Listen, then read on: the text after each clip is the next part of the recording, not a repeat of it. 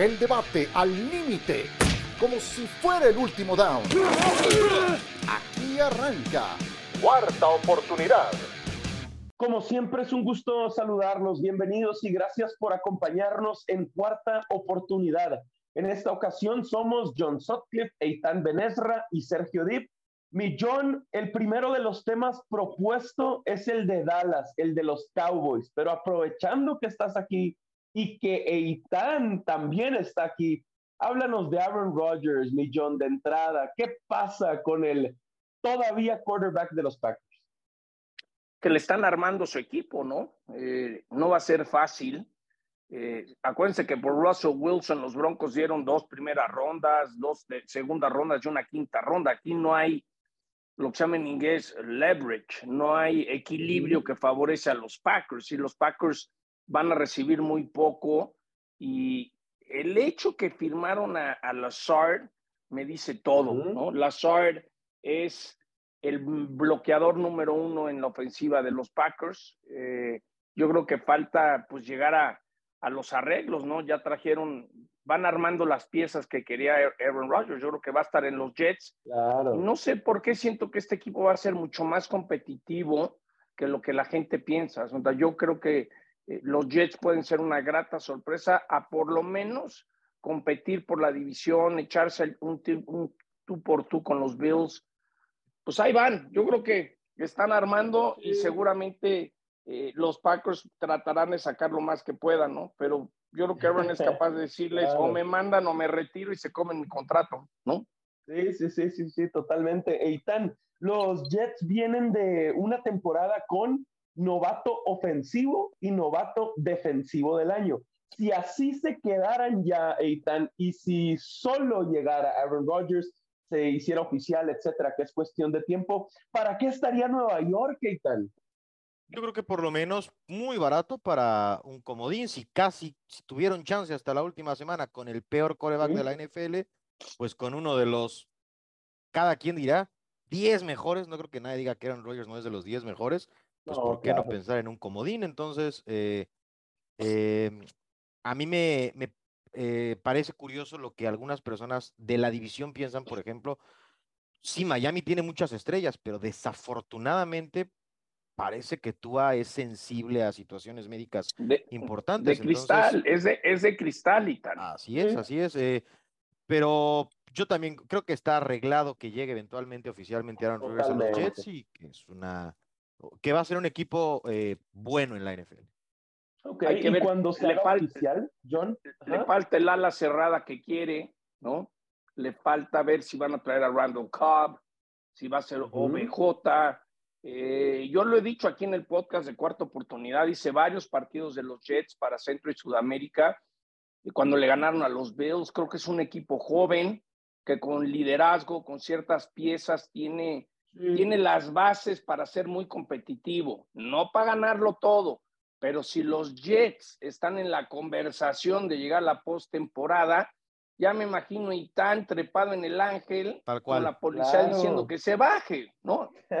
el y no único, me van a bajar. Sí, no, y no se va a bajar y está bien y ahí vamos a estar viéndolo y volviéndolo viral, pero es un buen tema porque cuando se haga oficial lo hablaremos con más calma, pero también Aaron Rodgers es este quarterback de perfil alto estilo Tom Brady en su momento que sabemos que puede jugar todavía dos, tres años en la NFL si se cuida, si se lo propone.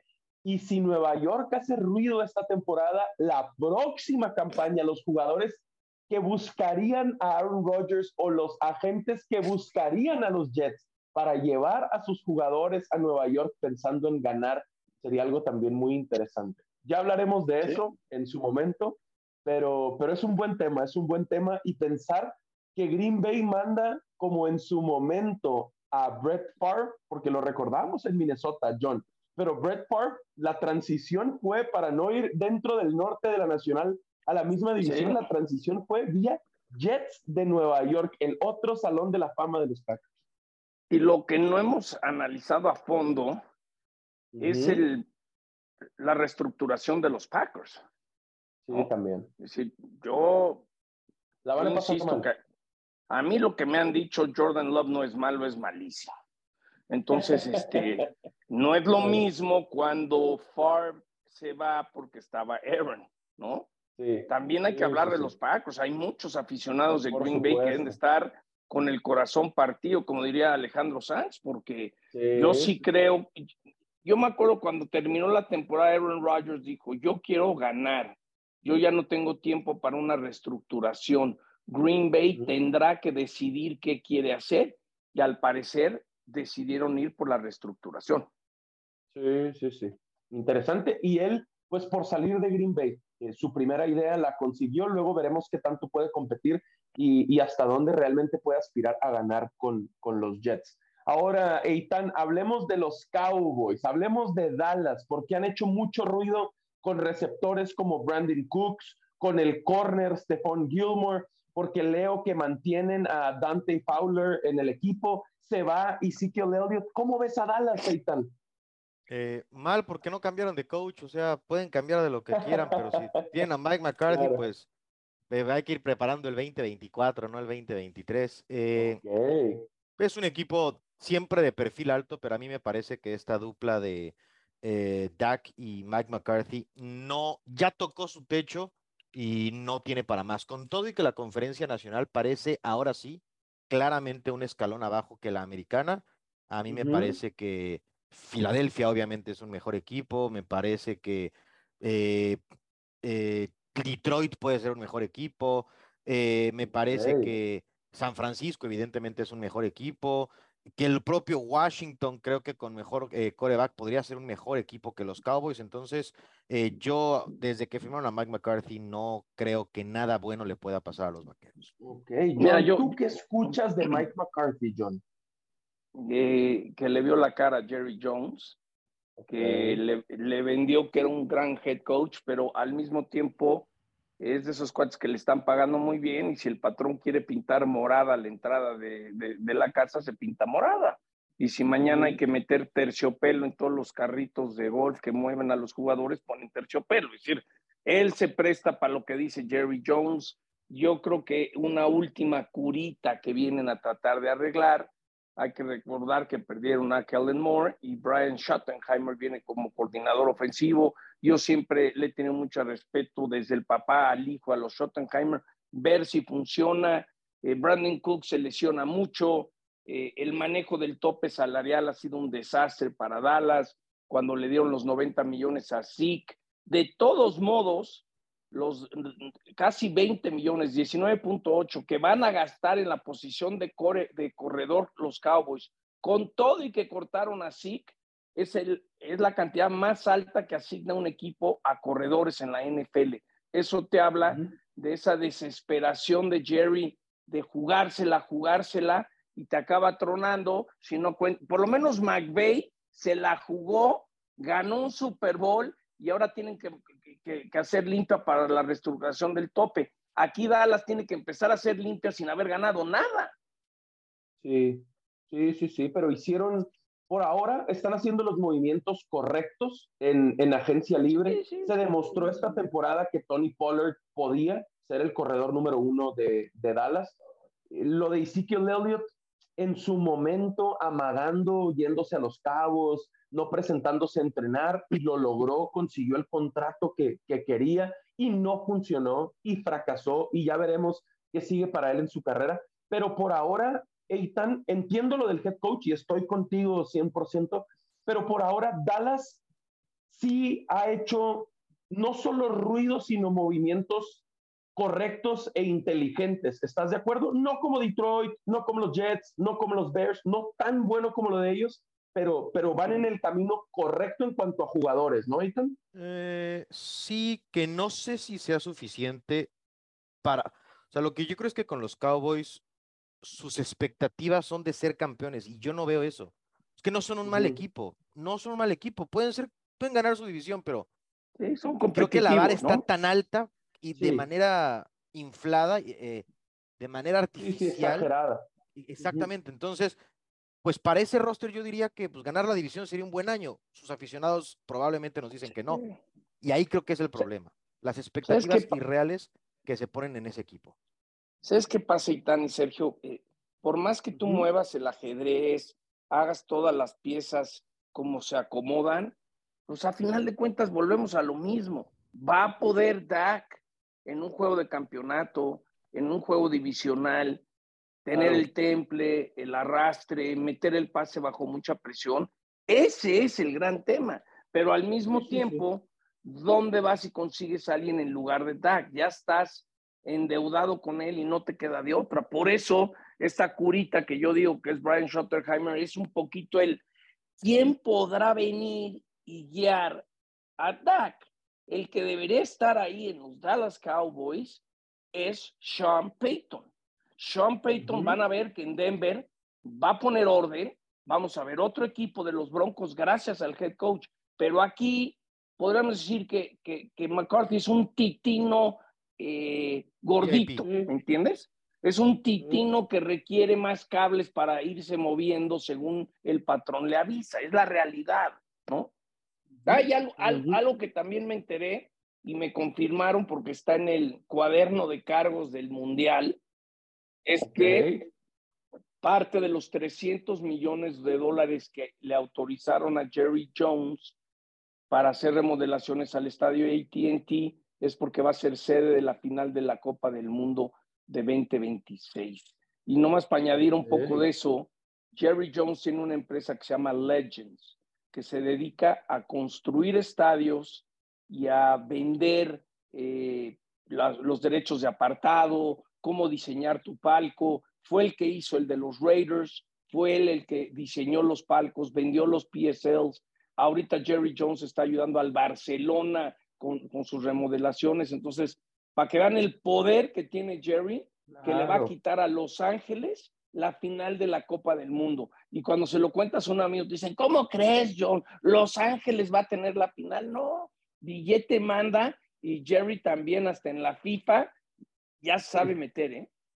Buen tema. Eso no quiere, eso no quiere decir que el pobre Dak pueda meter un pinche pase. No, ni que van a ganar, ni que van a ser campeones sí, por eso, 2026. Eh, de acuerdo, imagínate, de acuerdo. Imagínate en una junta de consejo de los Cowboys. ¿Cómo debe de ponerse Jerry Jones? Que todo lo que toca lo ha hecho oro.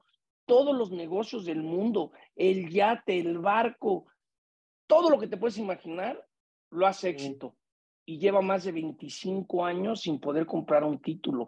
Eh, debe de ser, digo, porque no es como ciertos empresarios mexicanos que luego en redes sociales nos presumen todo, ¿no? Jerry no lo hace, pero, imagínense cómo debe de estar el día a día de los Jones, que al papá y al abuelo no le pueden dar el título, ¿no? Que, pues, el día que no estén no se lleva todo eso, pero sí se llevaría otro anillo de recuerdo, ¿no? Correcto, y es la obsesión tenga o no tenga la final del Mundial, lo que él quiere es el campeonato otra vez con los Cowboys, prácticamente 30 años después. Y, una pregunta, lo de Isaac Alarcón, ¿lo cambian a la ofensiva porque le van a dar la oportunidad de llegar al equipo principal? ¿O no? Parece que eso es, John, parece que eso es, es un buen tema. Fíjate que, aunque la noticia salió apenas estos días, por lo que yo sé, llevaba ya al menos toda la temporada pasada ayudando del lado defensivo del balón, ¿no? Como, a ver, tú conoces a los compañeros, alíñate aquí. Y eso suena como que te están usando nada más para, para entrenar a los linieros ofensivos titulares. Sí, como reserva. exacto, como, como reserva, como redshirt, que es algo muy común mientras te estás tratando de ganar un lugar. Exacto, equipo de prácticas, etcétera. Pero parece que, que, que ahí es donde viene lo interesante, Eitan parece, al menos lo que, lo que sabemos es que les ha gustado lo que han visto de Isaac en los entrenamientos primero, de ese lado defensivo del balón y que mm, le tienen fe al menos para esta temporada que siga aprendiendo, que siga madurando. Jamás había jugado de liniero defensivo, jamás Ethan. Y el cambio para él ya había sido duro en Dallas, que lo pasaran de tackle a guard, lo ayudaron. Es más fácil bloquear dentro de la línea que afuera, pero ahora lo mandan al lado defensivo de la pelota. Suena como algo, eh, pues, interesante para analizar, pero aunque apenas esta noticia salió estos días, Eitan, al menos lleva seis meses Isaac entrenando también de defensivo y ahora esa va a ser la prioridad. Pues A ver, a mí me suena de verdad como algo dificilísimo de hacer. Me imagino, eh, eh, lo Ramiro nos lo podría explicar mejor. Pensaba algún tipo de ejemplo, eh, no sé si sería como aprender a escribir con una mano diferente, o sea, toda tu vida pensando y haciendo algo de cierta manera y ahora cambiar el chip, ojalá que le vaya bien y ojalá sea una oportunidad de hacer el roster. Entonces, sé que el compromiso está ahí, el trabajo está ahí, las ganas de hacer historia están ahí. Eh, está duro, pero por algo el equipo, los equipos no van contra sus intereses, me queda claro. Yo lo veo muy honesto que, ¿sabes qué? De este lado no vas a llegar, vamos a ver si del otro sí puedes. ¿No? Sí, también, John, puede ser, puede ser, porque lo probaron porque es bien mi punto. Sí. Y no estaba fácil, John, o sea, hecho en México, por más que, que se haya preparado en el máximo nivel en México, nunca se va a comparar. Y por eso rápidamente lo pasaron de tackle, que había jugado toda su vida, que en México es un tackle gigante, pero llegas a la NFL y eres un tackle más, lo pasan de guard, lo ayudan a, a ver lo que hace aquí por dentro, los guards, tienes más físico de guard de la NFL que de tackle de la NFL, y ahora lo que a mí sí me parece interesante y algo, algo como positivo para Isaac es, todos hablan de lo inteligente que es, lo rápido que puede aprenderse las jugadas, los bloqueos, etcétera. Hay algo positivo para los linieros defensivos, John. Tú tienes todo el juego, tienes 60 minutos para una buena tacleada detrás de la línea, ni se diga para un sack o para provocar un fumble. Y, y, tienes un buen juego. O sea, tus estadísticas dicen, con una de esas jugadas en todo el juego, tuviste un buen partido si eres liniero defensivo. Si eres liniero ofensivo con un sack que caiga por tu lado, por tu culpa, etcétera, te crucifican. Creo que eso es positivo también para Isaac.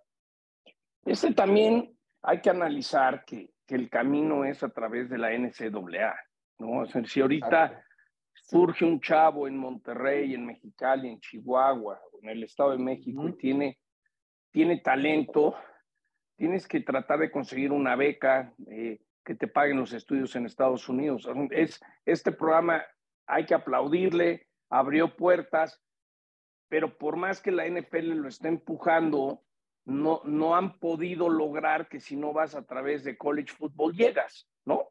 Sí, sí, sí, sí. La transición es muy dura, muy, muy difícil, la verdad.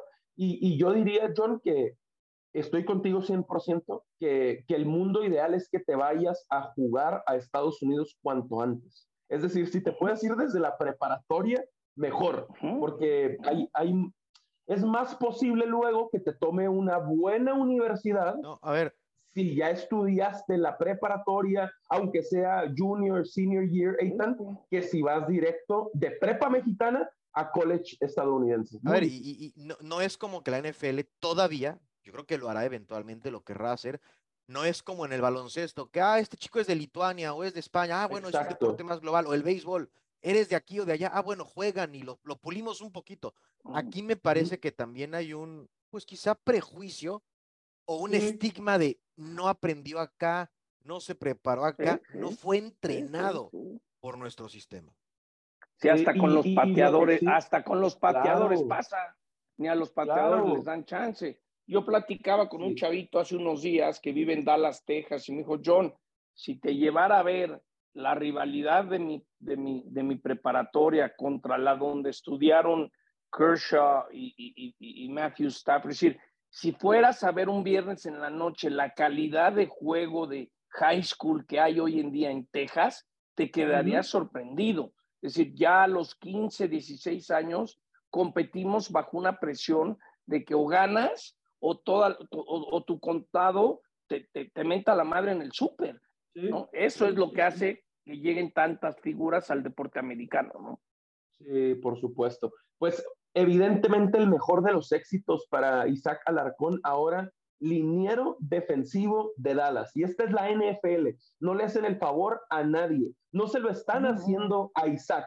Algo han visto los Cowboys en los entrenamientos que va ahora de liniero defensivo. Ya Ojalá podamos con el tiempo saber qué es lo que han visto y que nosotros, por supuesto, el mundo ideal sería, lo podamos ver también. Primero en pretemporada, donde ya tuvo sus snaps importantes como, como liniero ofensivo y eventualmente, ¿por qué no? Que es el gran sueño de, de Isaac, de su familia y de todos en México, en temporada regular. Volvemos y platicamos de Cam Newton y de Roger Goodell aquí en cuarta oportunidad. Como siempre, gracias por acompañarnos, por descargarnos, por escucharnos, por compartirnos. Es, es, un gusto seguir en contacto, aunque no haya temporada regular de la NFL.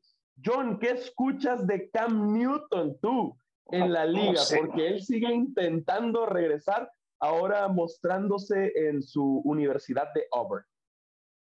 Pues yo creo que eh, el problema con Cam es que decían, un buen backup no puede ser porque nos es medio grillo, él quiere jugar.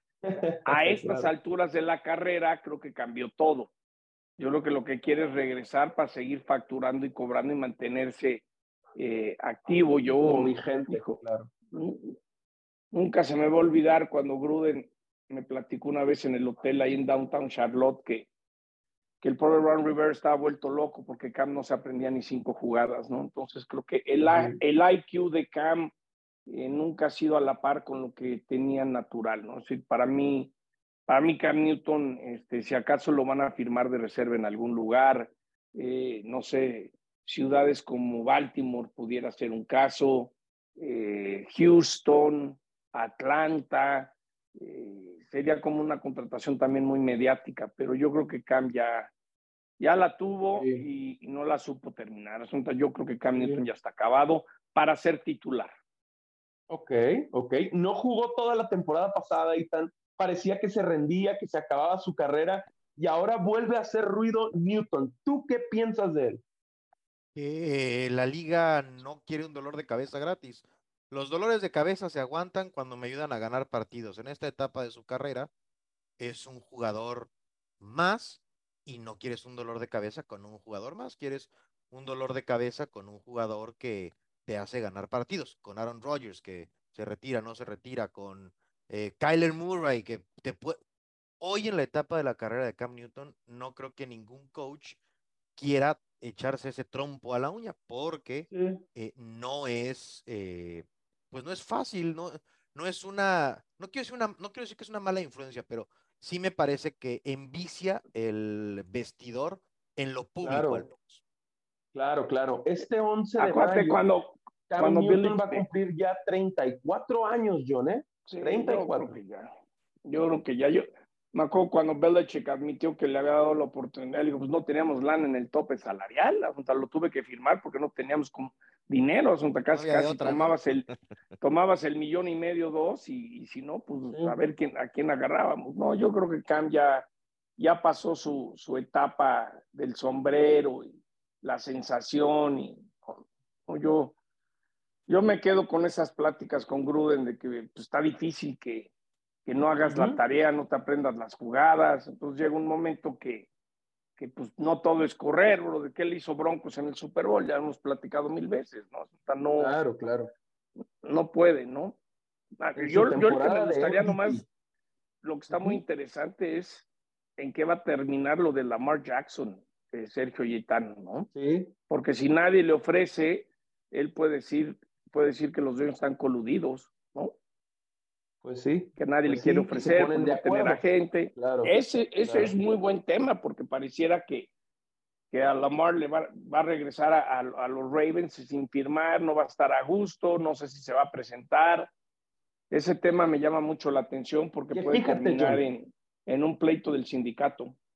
Sí, entiendo. Que fíjate, yo sí, si pienso en Cam Newton regresando a la NFL, o sea, sí, yo no lo veo como titular, evidentemente, entiendo que él no quiera ser suplente, yo me lo imagino como un Taysom Hill en Nueva Orleans. Este jugador que en ciertas situaciones entra y sabes que puede correr la pelota, se la puede entregar a un corredor o puede lanzar un pase. Y, ahora que hablas de Baltimore, yo pienso, por ejemplo, cuidar a Lamar Jackson, Eitan, también, ¿por qué no tener a Cam ahí, hablado con él, con un entrenador como John Harbaugh, de este es tu rol, ¿Lo tomas o no? Esto es lo que hay. Y entonces tienes cuarta y una, tercera y una, viene Cam al campo y ayudas también a cuidar a tu quarterback o Lamar Jackson o Josh Allen o el que me digas que tenga ese perfil de quarterback. No, no suena mal.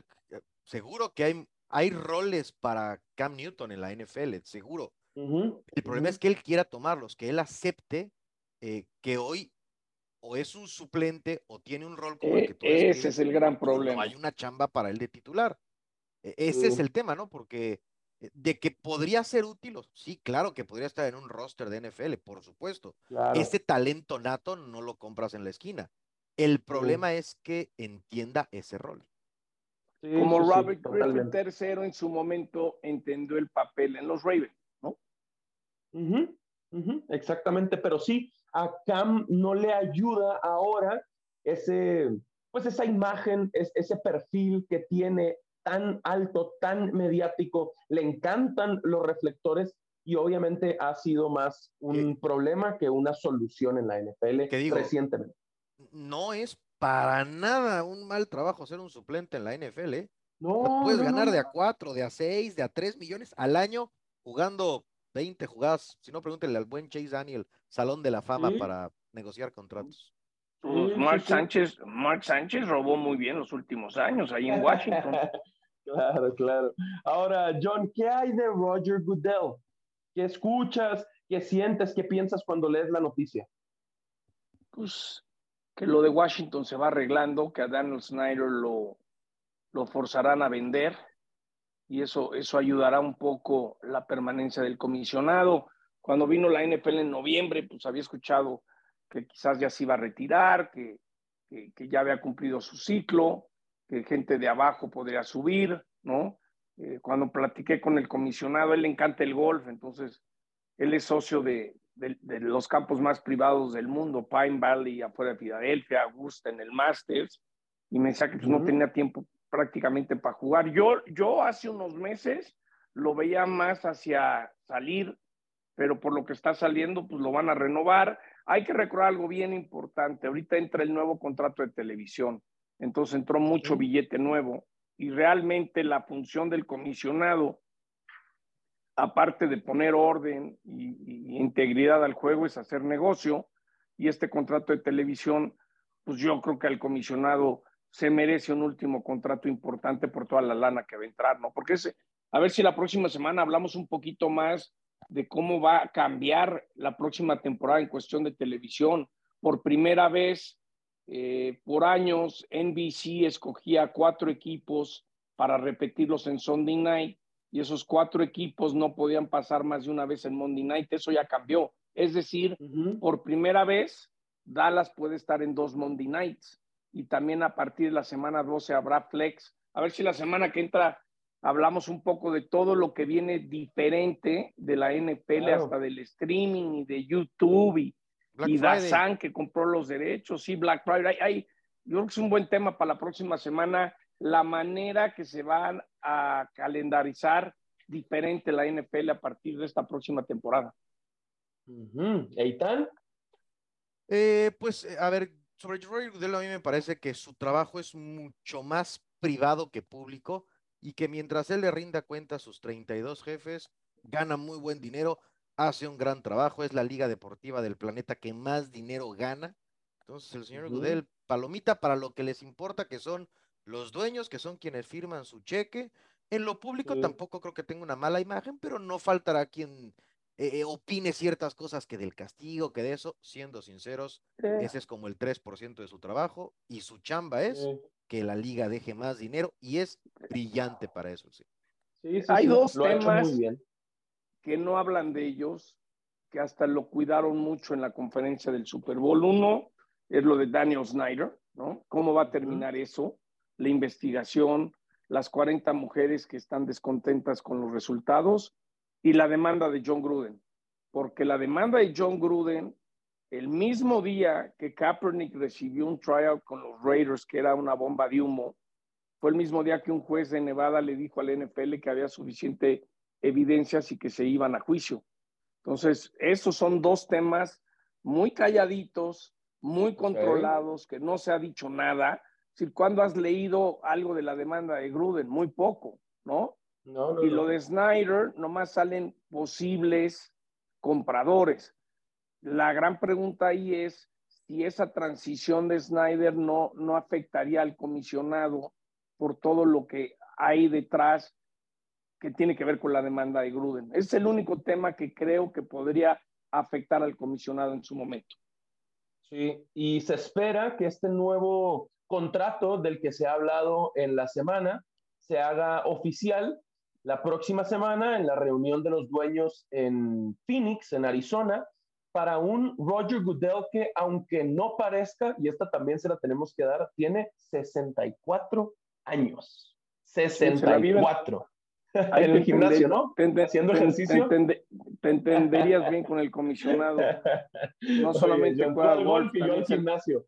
Exacto, ahí. No, pues yo siempre que. Mira, lo conozco bien, la verdad, el comisionado es muy buena onda, no es sangrón, trata bien a la gente, te puedes acercar a él y platicar. Este, no sé, yo le, agradecí la oportunidad que me dio la liga de gritar el Monday Night y me dijo así como me, dice, me, dijo algo así como, bueno, si no la riegas, te voy a dar chance otra vez. Ok, ok, buenísima, buenísima. Pues mira, con este contrato multianual del que, del que se ha hablado, que se ha filtrado, podría cumplir 20 años al frente de la liga. Él eh, tomó el control de la NFL como comisionado el primero de septiembre del 2006. Salió Paul Tagliabue, que en ese entonces Tagliabue tenía 65 años. Antes, Pete Russell trabajó hasta los 63 y ahora Goodell tiene 64 y va por otros tantos años y millones de dólares. Y tan por eso le vale que lo abuchen es en donde no es chamba. Digo, no, no, no, es bien feo, o sea, perdón, pero tiene 32 patrones y, y al final salen en negros o salen en rojos y cuántos ceros hay para qué lado. Y ya. Ah, muy bien, muy bien. Perfecto, perfecto. Pues John, a ver, un abrazo y un gusto como siempre. Dímelo. Igualmente, ya la próxima semana platicamos todo esto, porque ahora me quedé pensando, acuérdense que Dazan compró los derechos de streaming internacionales. ¿Cómo va a afectar eso? ¿Cómo se ve en México? ¿Cómo se ve en Centro y Sudamérica? ¿Cómo se va a ver en Europa? Eh, creo que la próxima semana valdría la pena explicar un poquito todo eso de, de cómo se van a dar los juegos, cómo, cómo va a ser eh, lo de Amazon Prime, muchas cosas que están cambiando. Imagínense que de repente sale el calendario en abril y dices, me voy a ir a ver a los Packers, Sergio Deep, a Monday Night Football el veintitantos de noviembre y de repente dice, oye, cambia tu vuelo, juegan en domingo. Así nos pasó, así nos pasó con el Clásico Mundial de Béisbol, pero luego les cuento esa triste historia de,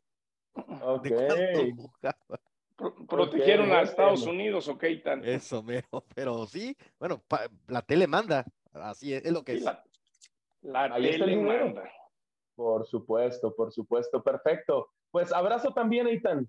Abrazo, abrazo, y acá Acá andamos la próxima semana con esta hermosa liga que no deja de dar noticias. Imagínate, Itán con Aaron Rodgers y los Jets. va a estar intratable, güey. No, no, no. Y luego México casi le gana el clásico mundial de béisbol, imagínate. No, no, no. no, de por sí soy, de por sí no. No me aguantan, ahora me espérense. no, no, no, no, no, con, con pincitas. Qué buena plática. Qué buena plática. Millón, buen día. Abrazo.